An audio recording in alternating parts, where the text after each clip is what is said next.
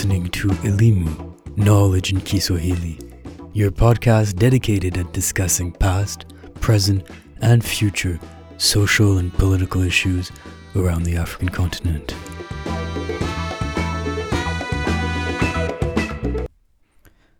Dr. Nathan Andrews, thank you very much for taking your time and intervening in Elimu podcast for its series focused on raw materials, generators of hope, and conflict.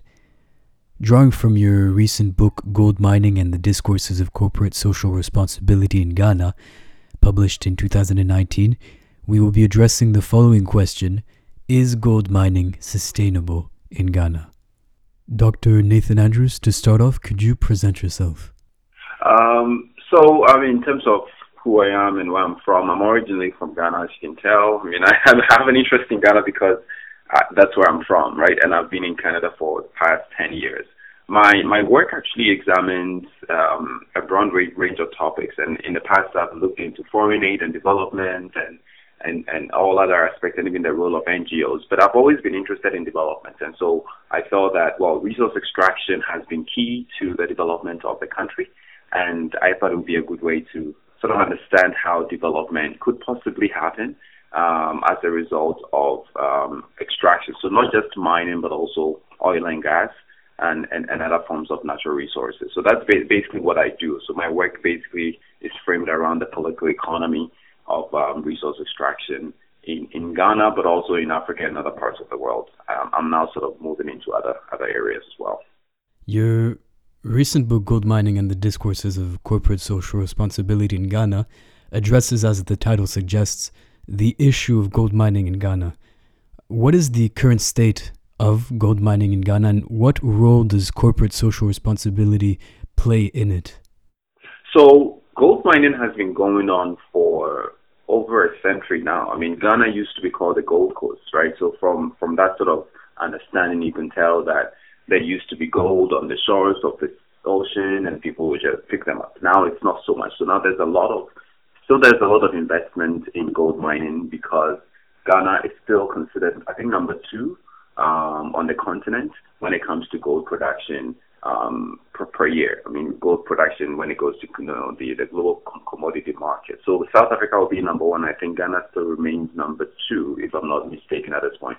Um, so that's that's the that's the role. So gold actually plays a, a fundamental role in in in the economy. It contributes anywhere between four to eight percent or even ten percent sometimes of the GDP, um, depending on on the year and and how much um, they can get from the sale um, at, at, the global market. So I think it, overall it does contribute. Corporate responsibility, corporate social responsibility, on the other hand, also does contribute to um, communities that have been impacted by gold mining operations. That's why my, my research focused on it. So, by the way, this book was based on my PhD work um, mm-hmm. that I did at the University of Alberta. So, it, it did engage with two mining corporations, Newmont Mining um, Corporation and Kinross Gold, mm-hmm.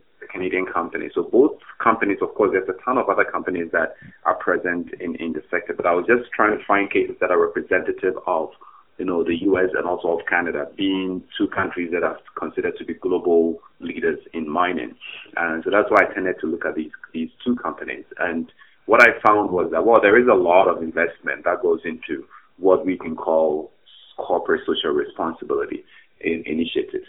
But of course, as, as you can tell from the book, there are challenges with trying to implement any of these things and, and trying to make sure that the money is not just being spent and being reported, but the money is actually making an impact mm-hmm. in the lives of people that are supposed to be benefiting from these activities, right? So mm-hmm. that, I think that's, that's where I come from when it comes to my own stance on this. Um, I'm not saying that social responsibility is entirely bad. I mean, it is being used for a purpose um, it just tends to be that the purpose you know seems to often serve the interests of the people of, of the corporations and, and, and, and the people in high places um, than the actual beneficiaries of, of these types of activities. And just as a little precision, when we talk about corporate social responsibility, what exactly precisely do we mean? So corporate responsibility, social responsibility would be would imply um, things that are beyond law. So they call it beyond law obligations of the of the corporation. So until recently, I mean, corporations were not required to do any of these. Still, they are not actually required by law to put in place any kinds of social responsibility initiatives. So, um, what they do is basically, um, it used to be called philanthropy. It is still philanthropy to a large extent, um, where you just basically donate to social causes and provide incentives to communities that you think may be impacted by your activities, right? So that's what they've been doing for a while now. Now, companies tend to um, be leading, leaning more towards um, really investing in communities because they believe that um, they are part of the communities and also part of this whole discourse around corporate citizenship, right? They believe they are citizens um, globally, but they're also citizens in the particular locations where they are op- they are operating, and so there is the need for for them to you know behave like citizens and to contribute to the development of of the area where they operate. So I think it's just a social obligation that has been put on them by society and also by other forces. Um, in some cases, though, there's a real requirement for companies that benefit from loans from certain types of international financial organizations, such as the IMF and stuff.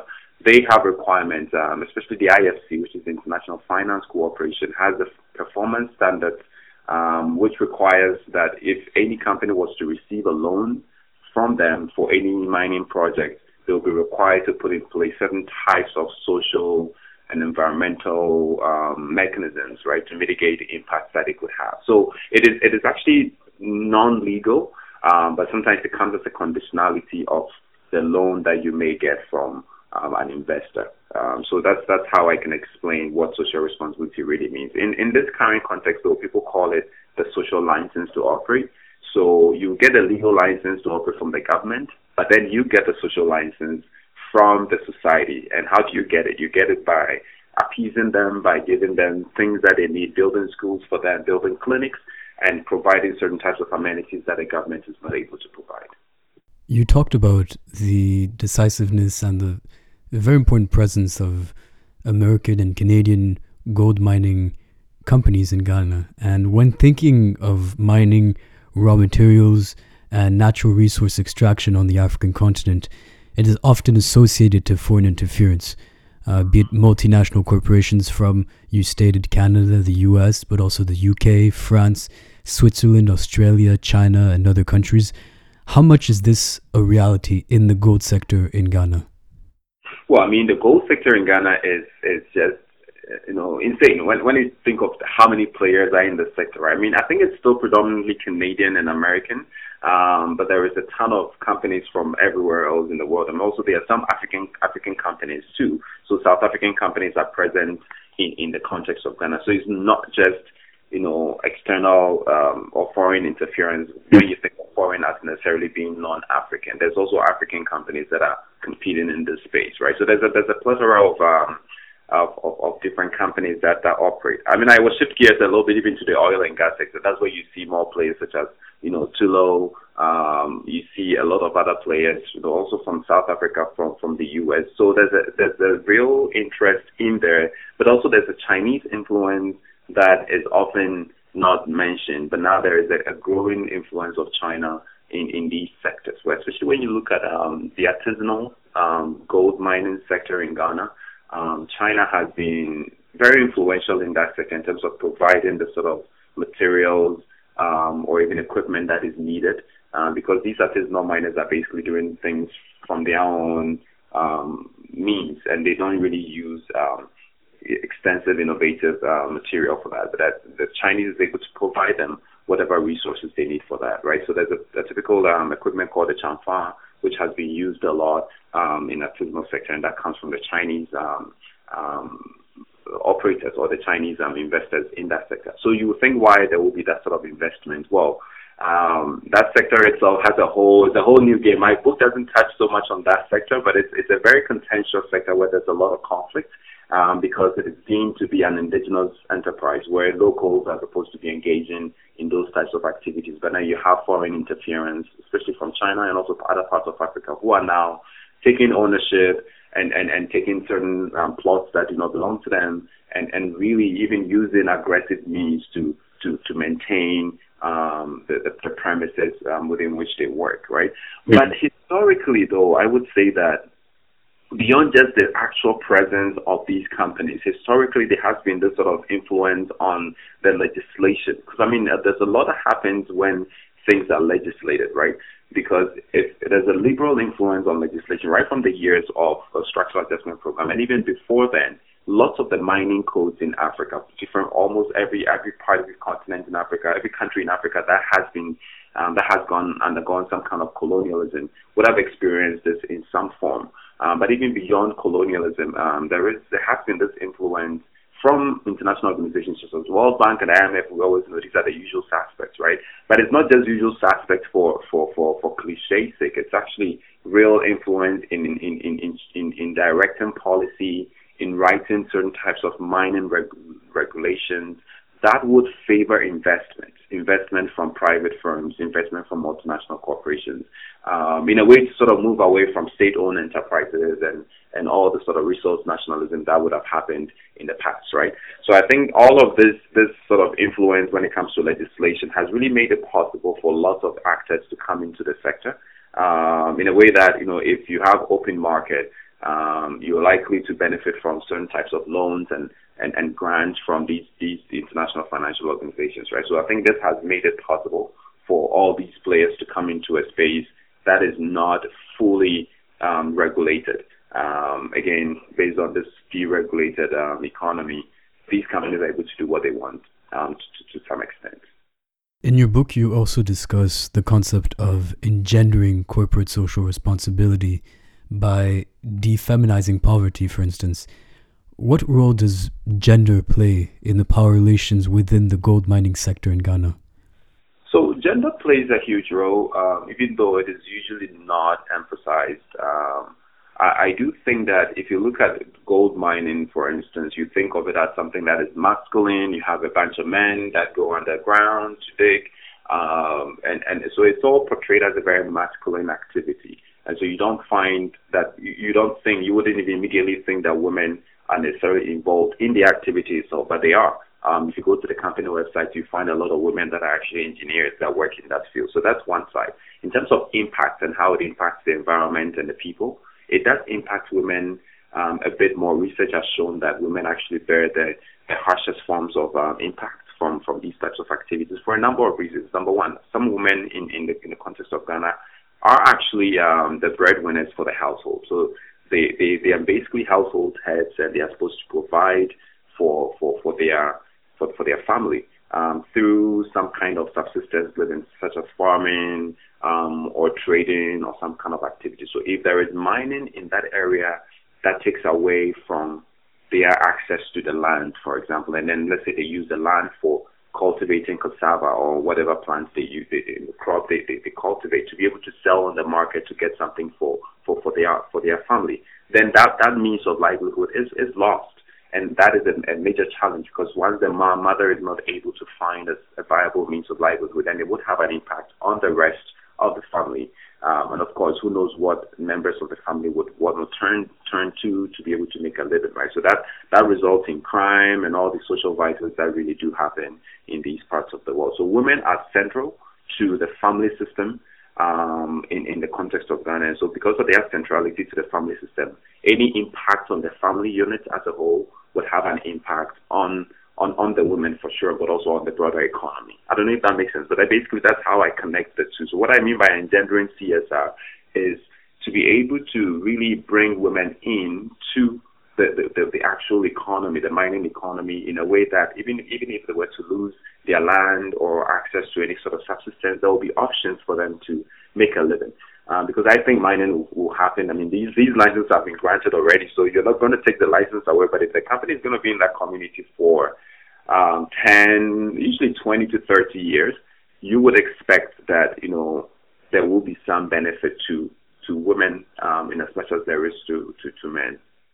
Drawing from this point on the impacts of gold mining, to put it simply, does gold mining benefit the Ghanaian people through jobs, public revenue, or investment in public services? That, well, that is a loaded question, right? It's, it's really tough um, because you would think that gold mining, gold mining does have an impact, of course, economic impact um, overall for the Ghanaian economy. So at the GDP level, yes, there is some impact Um, and I mean, without gold, mm, you know, the, the, the, the budget of the country would suffer, right, to some extent. Um, but when it comes to the impact on the ground, on the lives of people, I think I've spoken to, based on my own field experience, right? I've spoken to you know several people in various communities, and they would tell me that, well, I mean, if mining will kill me, if mining would deprive me of my land and my farm, if mining would deprive me of my source of livelihood, then I mean, there is no point in in, in, in going ahead with it. And so that's the sort of contention that I usually um, come come across when I'm when I'm interviewing people on the ground. Um, but you would say that, well, the pros and cons, right? Uh, actually, one thing that surprised me when I was doing my work is that the government has been planning to do a cost benefit analysis of the mining sector for for for almost dec- like decades or for, over a century they haven't done it right so i was actually surprised that they haven't done it and i mean the excuse that i got from the ministry was that they they post the ad but they don't find a qualified person to do a cost benefit analysis, which was sort of strange, right? Because there's a ton of expertise out there locally yeah. uh, and externally to be able to do this sort of cost benefit analysis. I mean, even if the government has not been able to do this sort of analysis, I, I, I don't think I will be in a position to say that it's it's either entirely beneficial or not beneficial. But I think if that hasn't been done, then that in itself is, is a big issue to, to, to, to deal with. But I would say that overall, there seem to be different sectors of people, different groups of people that will give you different um, opinions based on um, who, who you're talking to, right? I think if you talk to government, they'll say, well, mining is very useful, it's benefiting us, royalties are going back to the district. Uh, if you talk to the people in, in the local areas and the districts, they say, well, money is coming, but we're not really using it for, we're not seeing it because it's, we have a lot of other expenses that money should be used for, so we cannot really give money back to the communities directly.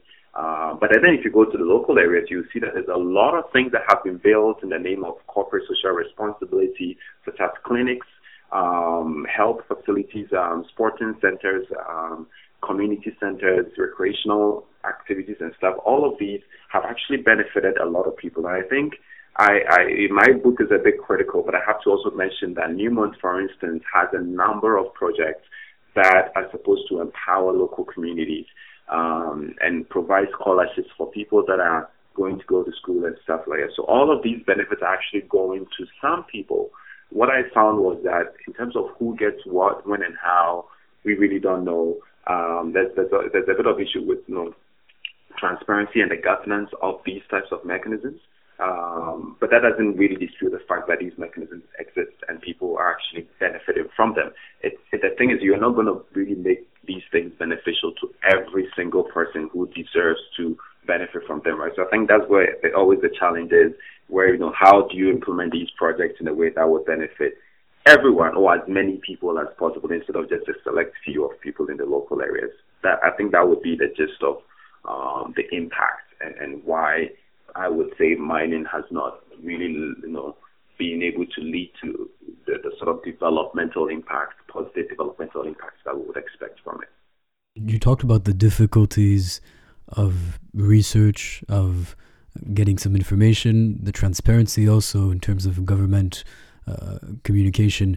How did you undertake your research? Was it difficult? Was it easy to have access to information? How how did you cope with uh, having to gather so much information? So I, I, was able to gather so much information because I was primarily focused on really speaking to the locals, getting the grassroots voices to be heard. Right? There's a lot of research that has been done on mining, and you would read it and you would wonder if you know people are actually impacted or people have a voice in any of these activities. So my goal actually was to speak more to the locals, but also to juxtapose um, what they would tell me um, with what I hear from the government and also from the um, the corporations and you know international organizations that I would engage with, right? So I, wanted to speak to a wide variety of stakeholders as much as possible. What I found was that getting access to corporations, well, I was fortunate actually. I have to be honest. I was fortunate to get access to um, three or four company officials for each of these companies that I had to deal with. What I found was I, w- I wanted to get access to some of the senior managers, so it was it was hard. And the thing is, if you don't get access to senior managers, um, the, the, the, the, the people in charge at the local level,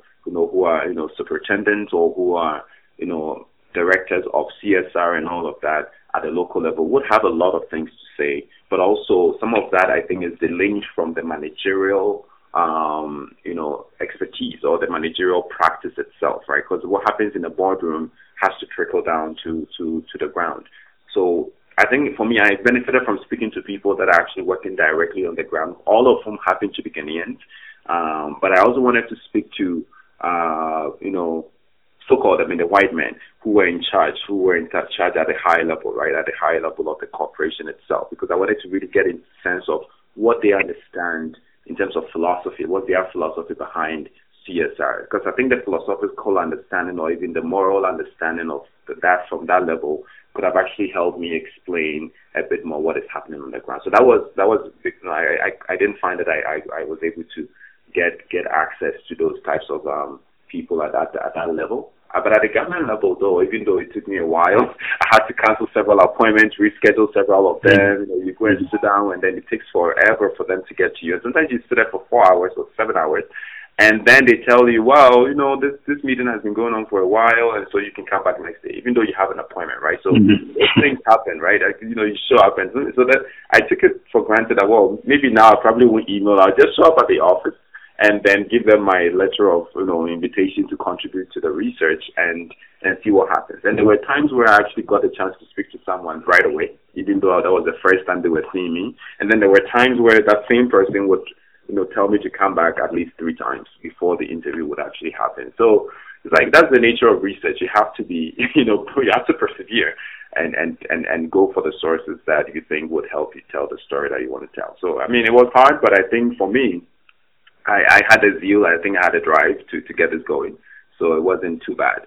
You know, but I also find that if my some of my colleagues who are Canadian or who are American who go to do these types of field work um, have easier access to information and to people. I don't know why. I think it's sort of interesting that you know I think that a Ghanaian going back home um, would have an easy um, way of, of engaging or even an easy easy access to people uh, is not the, the, the, case at all. I think that expatriates, um, you know, who are not people who are not Ghanaian generally could even have easier access to to these types of information that I, I was looking for than I did when I went.